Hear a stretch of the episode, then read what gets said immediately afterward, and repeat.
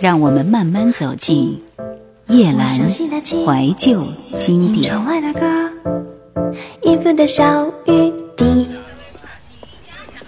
我还没告诉他你和水月的事儿呢，不过张若白知道了。你告诉他的？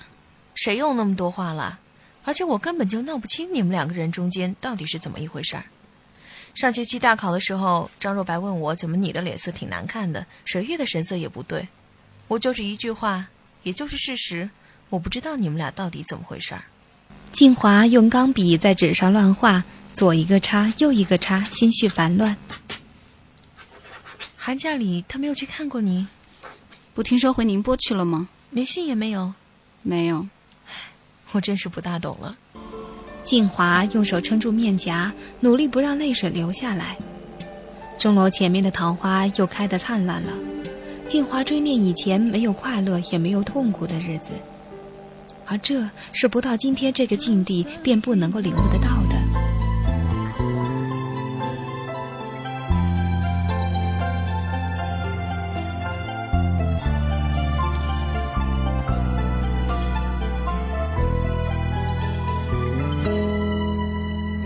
最近数到说给你，旁人纷纷替我着紧。演戏半半假半真，在内心思想斗争。不发生已经发生，尽量想冲已未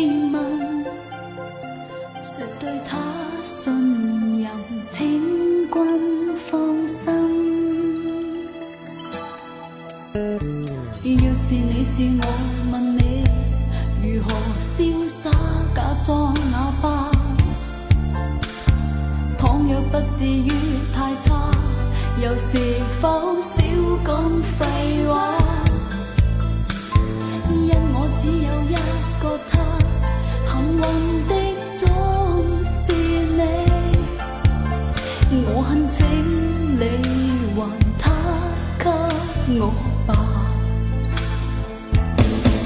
仍然是每晚与你再见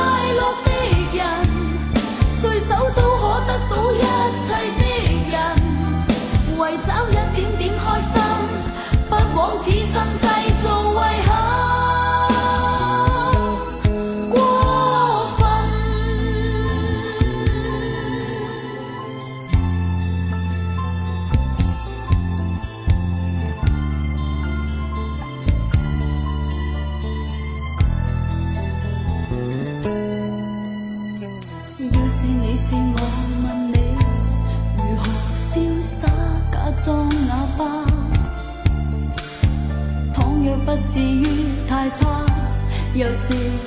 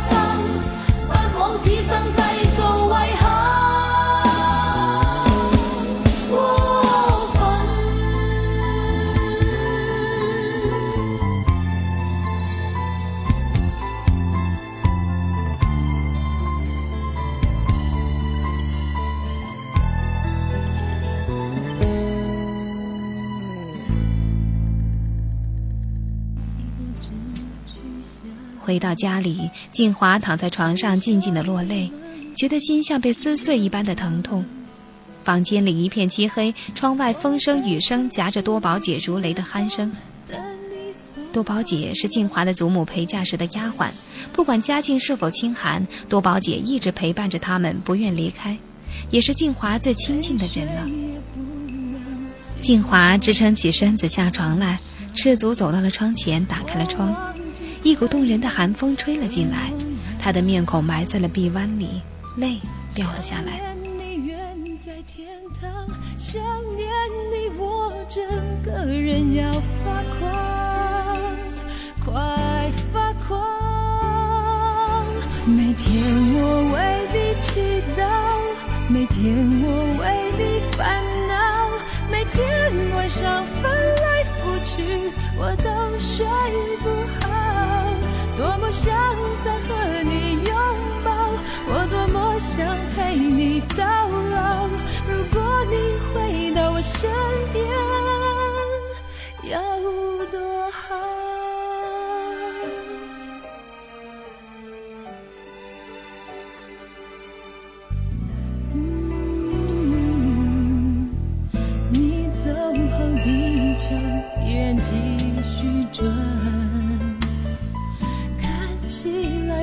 像受过伤，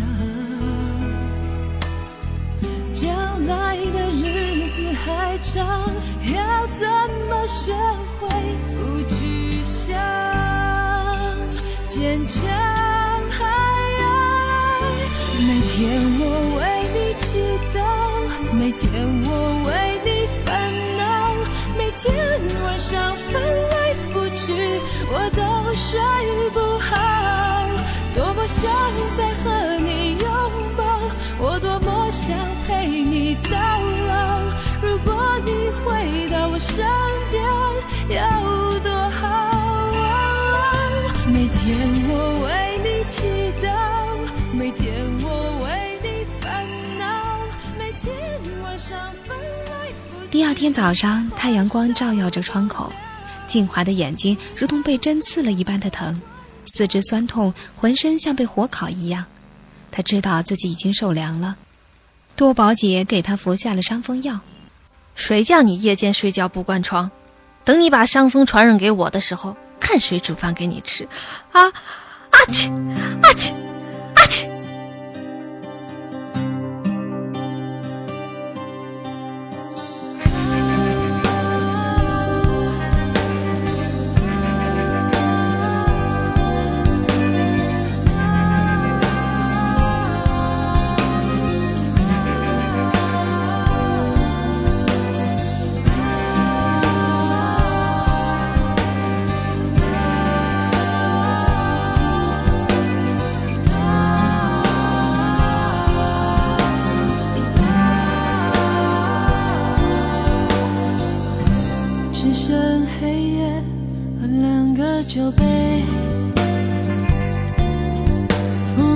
你说什么我都觉得对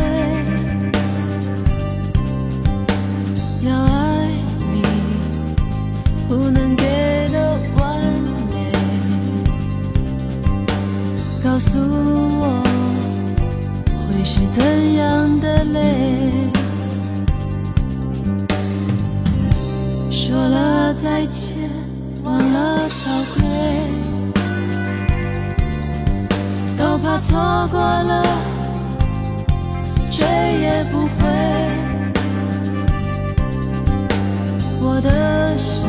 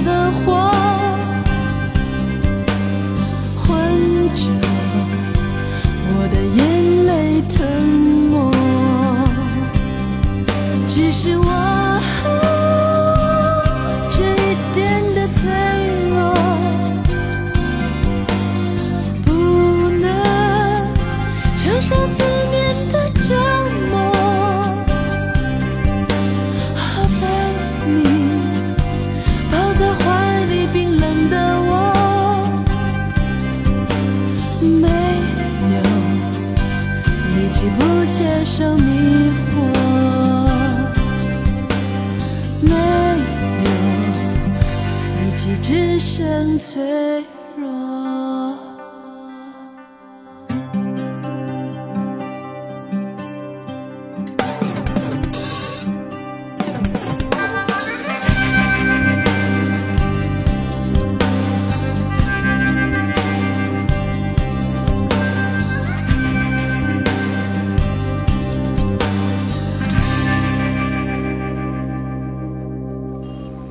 华如睡如醒的，不知过了多久，想着想着又哭了起来。祖母的手按在了他的肩膀上，一块柔软的手帕在他脸上轻触着。静华再也忍不住，抱住了祖母，放声的大哭起来。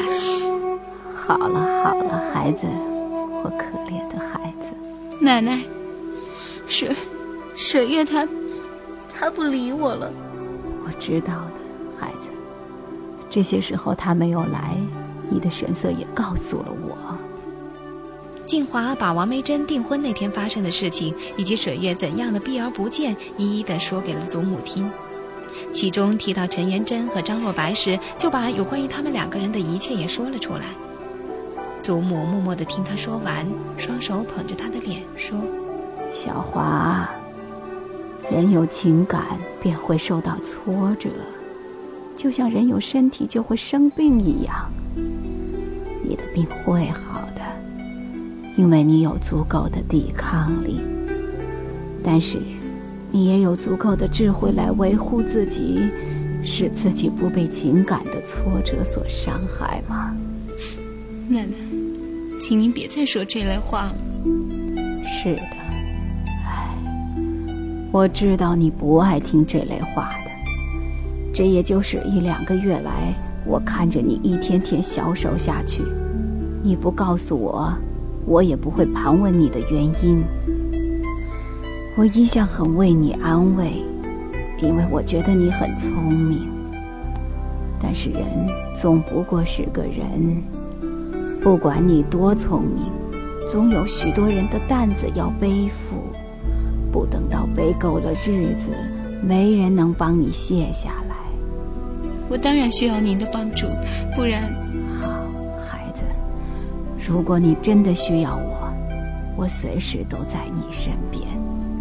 现在你记着，不管水月心里怎么想，是对的还是误会，他总是已经有了个决定，除非他改变意思，我们不能去勉强他的。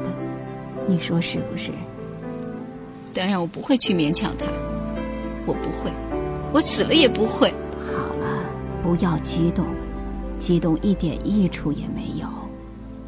我的看法，水月呢是一个诚恳的人，他所以这样做，必定有不得已的苦衷的。我们虽然无法从自己的观点去理解他，但也应该原谅他。如果我是你，小华。我现在能做的、要做的，第一是冷静，第二是冷静，第三还是冷静。冷静是智慧的门户啊！您永远不会是我，因为您不曾受过情感上的挫折。你祖父的死，那不算情感上的挫折吧。我曾经想，如果你的祖父不那么对我好，也许他死去时不会给我那么大的打击。一个人被人憎恨是不幸的，被人爱，何尝不是一种负担呢？林继华的祖父在四十五岁那年，因为秉公处理一个案件，被败诉者的家属行刺身亡。那一夜正是重阳节的前夕。我的心中没有仇恨，过去的已经过去了。愚昧的人。自吃愚昧的果实，惩罚已经够了。那一切可怕的经历早已不在祖母平静的眼中留下什么痕迹。现在，这永远平静的眼睛正平静地望着静华。静华垂下眼，泪水缓缓地流了下来。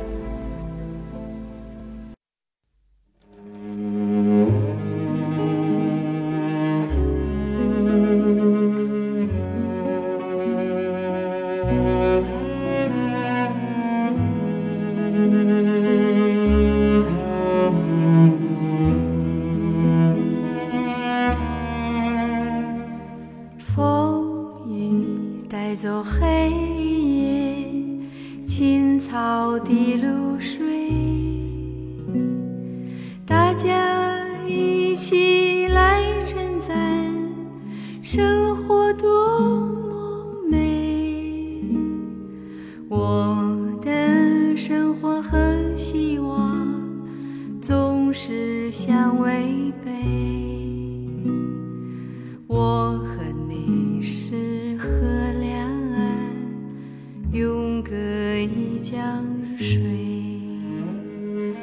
波浪追逐波浪海呀一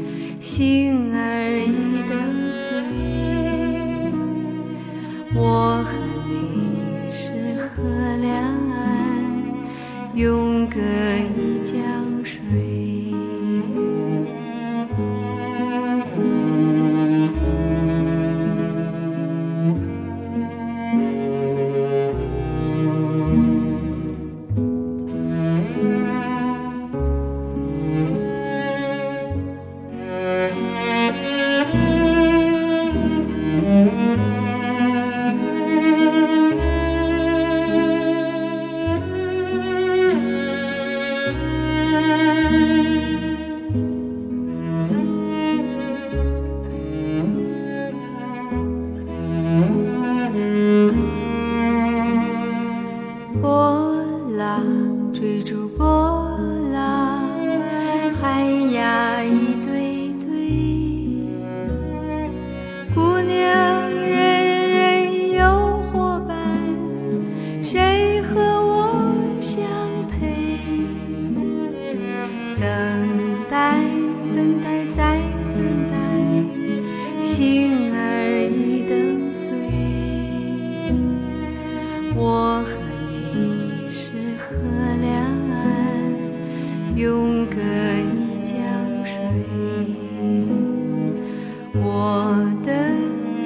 我和希望总是相违背我和你是河两岸永隔